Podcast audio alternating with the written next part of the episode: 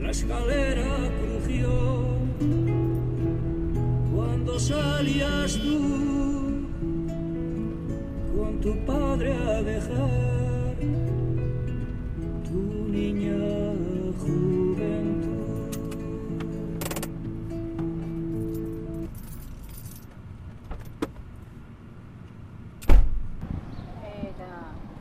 Barkau, kaixo.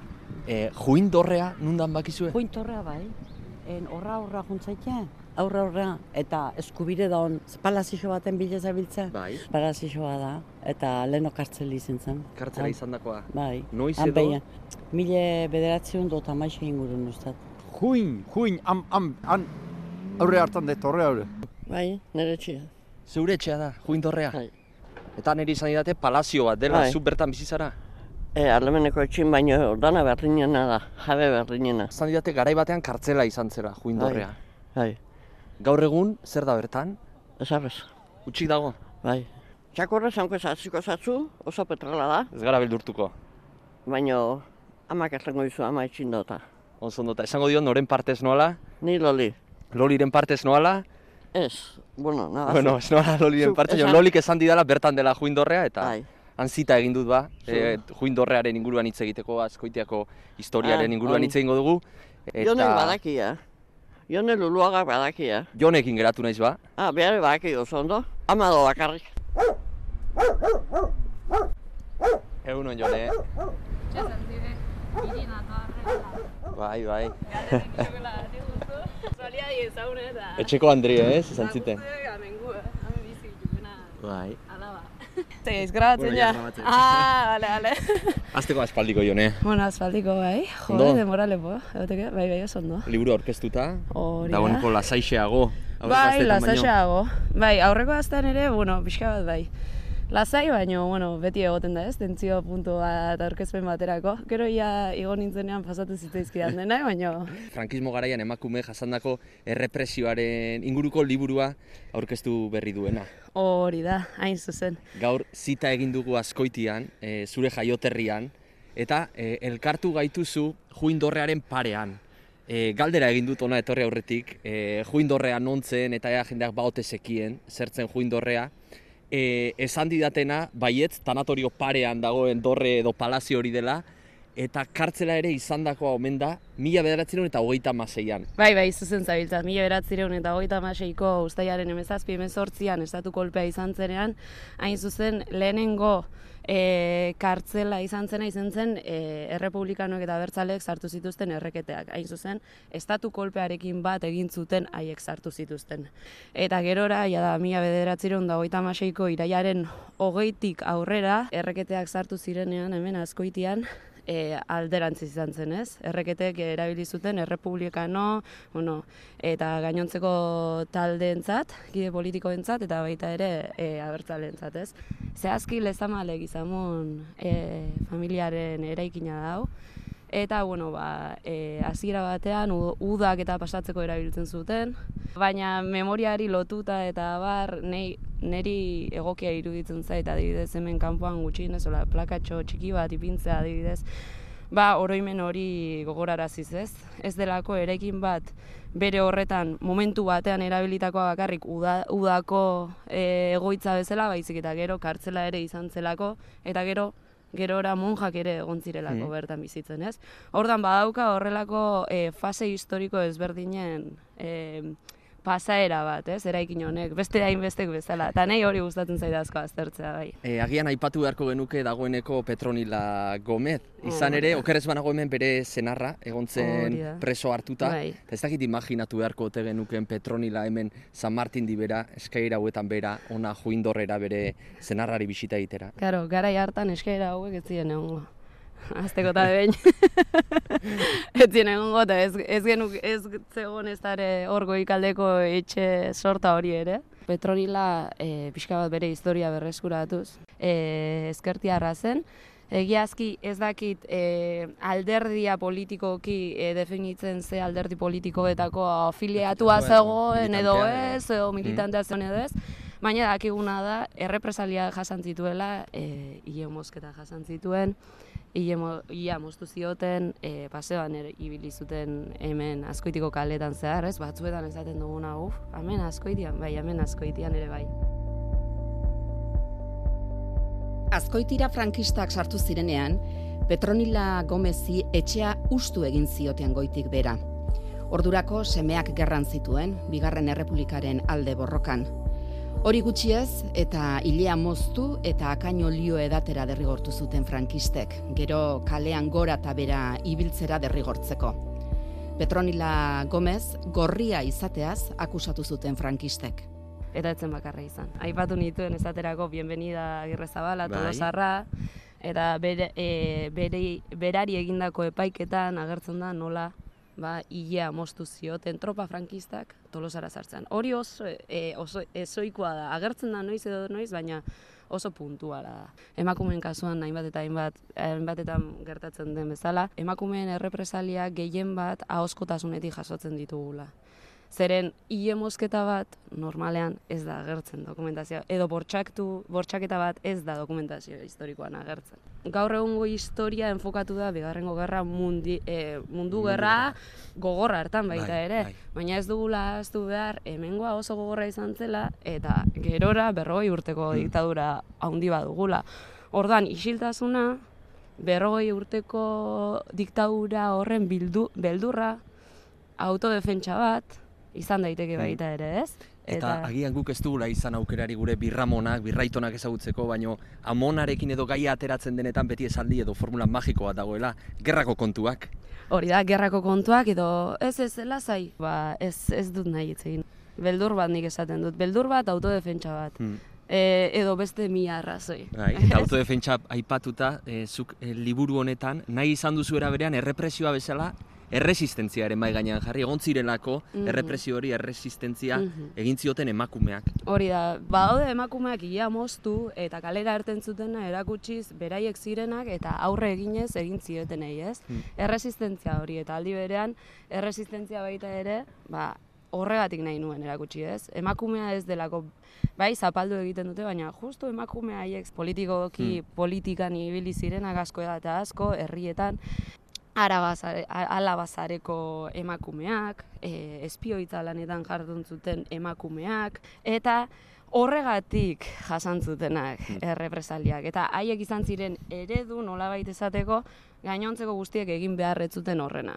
Bai. Aipatu duzu jone bigarren errepublika eta galdetu nahi nizu nahi justu pixkat e, aurrekari edo abia puntua jartzeagatik eta nahi baduzu e, igotzen joango gara San Martin aldera galderarako pareko etorreko zaigu eta e, zertan aldaztu zuen apirilaren amalau ark hemen San Martinen bizi ziren emakumeen egoera Nik hola esateko San Martinen bizi ziren emakumeen Bueno. egoera ez nuke jakingo esaten. Orokorrean, orokorrean, orokorrean, pixka bat e, orokorrera joan da esango nuke. Ba, bueno, e, errepublika nolabait e, arnazgune bat bezala ez. Eta, bueno, ba, emakumeek lortu zituzten hainbat eta hainbat eskubidetatik. E, lehenengoa, mila bederatziron eta hogeita hamikako urriaren batean, boto eskubidea bai nolabait ka, Clara Campoamorren Mhm. irudi horrekin, ez? Gora Bai. dena edo ikusten dena. abortatzeko eskubideare bai zenbaitetan ez Hori da. amabi Aborta- aste amabi Hori da. E, okerrez banabil bai, baina hori justu hain justu lortzen da gerra garaian. Eta generi, generalitatan Bai. onartzen du, baina gobernu errepublikanak ez du onartzen. Federica Montzeni, bai e, anarkista zen Mhm. orduan ministra, eta e, ark onartu zuen. Eta errepublikanoak ez bazuen onartu ere, berak esan zuen, e, gobernu errepublikanoa oraindik mantentzen zen e, eremu guztian aplikatuko zela. utzi zuen bigarren errepublikak hain laburra izan zen, historiako tarte horrek nola gizartearentzat beste kosmobizio bat e, sortzeko gero frankismoan desegingo zen hori, badauka garai jakin horretan emakumeak gizartean beste posizio bat. Bai badu, bai badu eta ikusten da, zeren esaterako zestuan ikertzen egon ginenean ikusten zen emakume abertzale batza, abertzaleak nola zeuden antolatuta, eta e, aldi oro idazten zuten, aldizkarietan, egunkarietan, bai, ikusten da produkzio hori eta emakumea publikoan dagoela. Naiz eta lan banaketa horretan, bai, sexuen arteko lan banaketa horretan, oraindik ere e, alderakuntza horiek egoten jarraitzen zuen, ez? Eta, bueno, e, baita ere militanteen artean, gizonezko eta emakumezkoen artean ere jarraitzen zuen egoten, baina, da, nolabait esateko, ba, beste kosmobizio puntu bat, ez? Beste, beste aldaketa bat, beste bizio baterako aste bat. Eta aipatu du hain justu apirilaren amalau hartan, e, zer eragin zezakeen e, errepublikak emakume horiengan, eta orain galdetuko dizut, e, zertan aldatu zen e, mila bederatzerun eta hogeita amaseian e, emakume horien egoera. Gerra hasten da, ez? Orduan, e, kontutan hartu behar duguna da, gerran ze posizio hartzen duten emakumeek. Alde batetik batzuk badoaz miliziana gisa borrokatzera. Herrietan geratu behar izan zutenak, askotan, ba, hemen askoitean bertan ere, ba, garai hartan ere fabrika zedun, ez? Ez ziren etxean bakarrik geratu familia zaintzen. Esaten den bezala, Bai, ez? bai. Orduan, eta bueno, ba, beste gauzatan, esaterako, ba, e, Bilboko burdin zian ere, ba, e, lugakiak egiten jardun zuten. Frentean, zuzen zuzenean batzuek hartu zuten parte, baina beste batzuek ez bat zuten frentean zuzen zuzenean parte hartu ere, e, gerra kontestu horretan zeuden, ez? Eta Mm. hori gogoratu behar da, bertan parte hartu zutela eta bertan egon zirela. Eta gero, hortik aurrera, e, paper politiko bat izan zuten emakume haiek, eta ez bakarri papel, paper politiko bat izan zutena, baizik eta bigarren errepublikak e, nolabai babestu zituen irudiak, e, ba, beren gorputzean e, zituztenak izaterako ama bakarren kasua. Ama bakarrak ere e, izan ziren, e, bueno, errepresaliatuak forma batean izugarria eta haien seme alabak ere bai. Eta nola alboratuak. Eta, eta e, burlak, burlak eta burlak. Eta emakume horietako bat izango zen hain justu Petronila, eta iritsi gara azkoitiako azokara, okerrez banago, Mhm. arrain saltzen hemen egongo zen Petronilala. Hori da, hori da. Zer pasatu zituen, ez, garai hartan, petronielak ere, arrain zalketan, Karo, iemosketa jasan eta gero, e, arrandegia ireki eta arrandegira etortzen zen jendeak, ba, e, nola esaten zion momentuan bertan ez zuela dirurik, eta nola ez zien ordaintzen, eta esaten ziren Petronia, bo, nola zai ordainduko dizu urrengoan, eta bueno, ba, urrengo horretan e, jendea joaten zen e, beste arrandegira Ah, bai, erostera, eta izugarrizko zorrak eragin zizkieten. Ordan Petronialaren kasuan ikusten da errepresioa etzela geratu hile mosketa horretan eta jarraitu egin zuela. Orduan ez zela bakarrik izan hilea moztu ziotela, e, akaino oli hori ematen ziotela, baizik eta nolabait herrian egunerokotasuneko keinu txiki horietan ere bazegoela nolabait e, ardibeltza sentiarazten zuen e, bueno, e, jarrera batzuk. Niretzat ardi beltza baino da e, pertsonaren anulazioa, deshumanizazioa. Eta nolabait pertsona bat estigmatizatzea, eta estigmatizazio hori ez da geratzen pertsonan, Ze, jarraitzen dio familiari. Eta hain justu, gaur egin diguzu zita, e, Petronilaren senide batekin, testigantza eman zizun horrekin, e, nor e, batuko zaigu hemen elkarrizketa sola saldi honetara. Bueno, ona batuko zaigu Maria Angeles, Aranbarri, nahi zuzen Petronialaren hiloa dena. Nik uste dut Petronialaren kasua lehen hasi dugu elkarrizketa isiltasunarekin, eta liburua ere horrela hasten dut. Isiltasuna puskatzeko duen pertsona dela Maria Angeles bera, bere amonaren memoria guregana ekarriz, eta eginez, e, nolabait, e, ba, orain urte luzez egin behartzen hori, ez? Liberaremos palomas, las de las alas rapadas. La muerte no fue capaz de sepultar tu mañana, podrá pintar de olvido la acuarela de tu alma.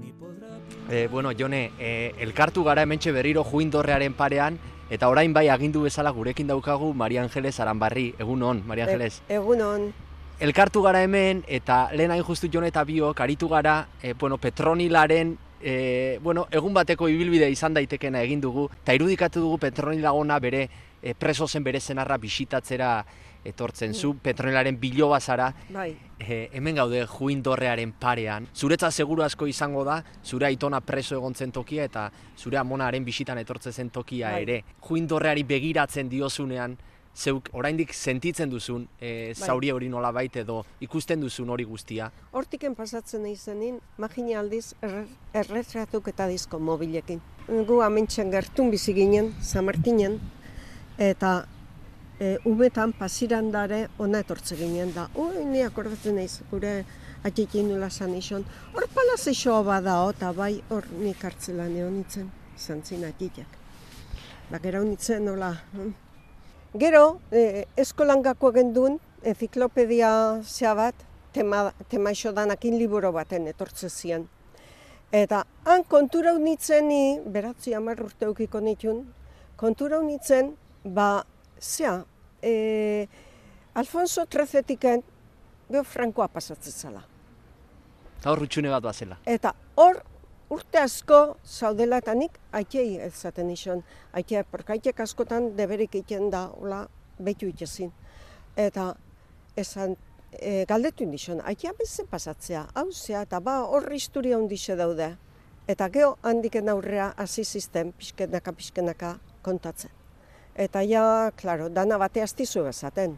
Ontsen pixket, urrungun beste pixket, amamai hili moztu zixo hori izan ziren. Gatitek hartzelan neontzan, guinean, eta bueno, hortiken hasi ginen. Da gure atxiteke kontatzen zizten. Atxitek da zure, zean egomen zinen kartzelan da bai, bai. Eta jonek aipatu du liburuaren abia puntuan, kapitulu, logarren kapituluaren abia puntuan erabili duela isiltasunaren hitza. E, erantzuna bazeuden laburrak, seguru Bai, asko, baina bai. sentitzen zenuen isiltasun bat ere bazela. Bai, bai. E, isiltasune handixe. Batez bat eskolan ezin izete gendun ezer esan. Esate zitu ben gauzak isilixen esate zizko ben etxin, baina mendik ez duerten berre. Geho nahi bai, mm, mate batzuk esan zieben. Zea zuen amamai hilimostu mentzixo ben da. Nikola, bai bai, isilik egon bertzan da, ezin esan ezerre. Gauza asko ikusten ditun, baina beti bildurrekin. Hori ikusten duen, beti bildurre. Eta iritsiko zen momentu bat, ez dakit jone, e, zu Mari Angelesen atea jota edo ark zurea jota, baina iritsi zela historia hori, testigantza hori ere zure eskuetara. Hemen rek botoiari eman aurretik gauza asko ikusten dira, eta zuen artean konfidantza hori ikusten da. E, nola izan zen momentu hori, berak jo zuen zuregana, zuk beraren gana, Nik, e, bueno, txikitatik, bueno, gaztetatik banuen entzuna e, zure amamaren inguruan, Bai. zure amamaren historia, eta beti ez, beti nuen buruan, beti nuen buruan. Era batera edo bestera, ba, e, ba, jendeak kontaktatu egin zuen erekin, eta orduan ba, elkarrizketak, e, ez- elkarrizketa batzuk neuk egin dituen. Eta, bueno, ba, hori izan zen, Eta- haietako bat. bai. Ze familia bakoitzan badago Mari Angeles bat, nik uste Bai, dut. bai, bai. Bai, eta jendeak e, nolabait ez, isiltasun horretatik, ez da isiltasun, isiltasun orokor bat bezala. Da, ba, entzuten dira gauzak, ba, ez? Nik ikusi dut jendea, artxibuetara joan, ikertu, txikitasun horretatik jakimin bat sortzen da, behar bat, eta nahi bat, jakiteko benetako historia hori nolakoa izan denez. Bai, hori da, hori da. Mm. Eta ni nire seme alaba dauzket, eta seme alabai beti izan diso bet, beti kontu diso bet hori. Eta semei kontatzetik, e, nolabait, e, joneri kontatzera edo gizartearen jendearen aurrean kontatze horrek, zuri e, zer sortu dizu, behar batetik egin duzu hori, harik eta zaila izan da zuretzat, eskatu dizu min batzuk ere azalera ateratzea. Bai, a ber, nik e, jonei izan ison lenguen. Ni oin liberau bezala naiz. Nik e, sentitzen nun, e, hau, mm, osea, aurrera matia, zor nisola mamai. Gauze, haundixe pasau zituen. Baina Bai. jone, ariketa erraza ere ez da izango, ez? Nolabait, e, norberak erreparaziorako edo aitortza bat egiteko duen behar pertsonal familiar horretatik, bueno, zuk historialari e, lan bat egitea hortik. Hori da. Egia da lehen esan dizudan bezala, ba hori emakumeen errepresaliak eta jasotzen ditugula normalean ahoskotasunetik. Eta horrek e, eskatzen diguna da, ba, oraindik eta objektibotasun gehiagorekin irakurtzea, e, zehaztea, gertakizun historikoak e, kontatzea e, behar bezala. Eta, eta bueno, baina Maria Angeles bezalako pertsona batekin horrelako gozak erraz egiten dira, egia esan. Maria Angelesen amona izan zitekela, unibertsalizatu edo garaik jakin bateko emakume bati hitz egiteko izen abizen bat badela patron, Petronila Gomez.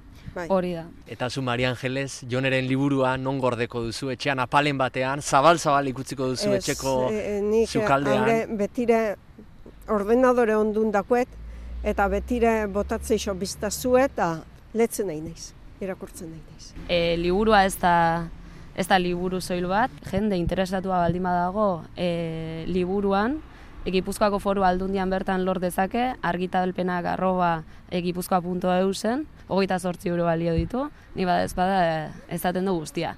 Horrez gain, norbait nahi baldin badu herrian antolatu hitzaldiren bat edo zerbait, preste ginateko, divulgatzeko hitzen bidez. Eta eurotan ezingo da neurtu seguru asko alako liburu baten Maria Angelesi esaterako eman diona. Ba, Maria Angeles Aranbarri, e, Petronilaren biloba esango Bai, dugu, eta Jone Zuloaga arantzaiko ikerlaria. Eskerrik asko bioi, e, Petronilaren historiatik abiatu eta nolabait garai hartako emakume jasandako errepresiora gerturatzeko aukera emateagatik. Eskerrik asko. Zeuri ezkarrik asko. Pasearemos las calles, los lavaderos y plazas. Liberaremos palomas, las de las alas rapadas. La muerte no fue capaz de sepultar tu mañana, ni podrá pintar de olvido la acuarela de tu alma,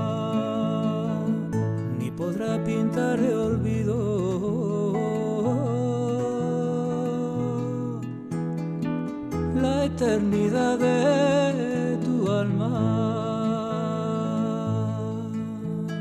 Maravillas, maravillas, florecica de la raga, amapola del camino, te seguiré donde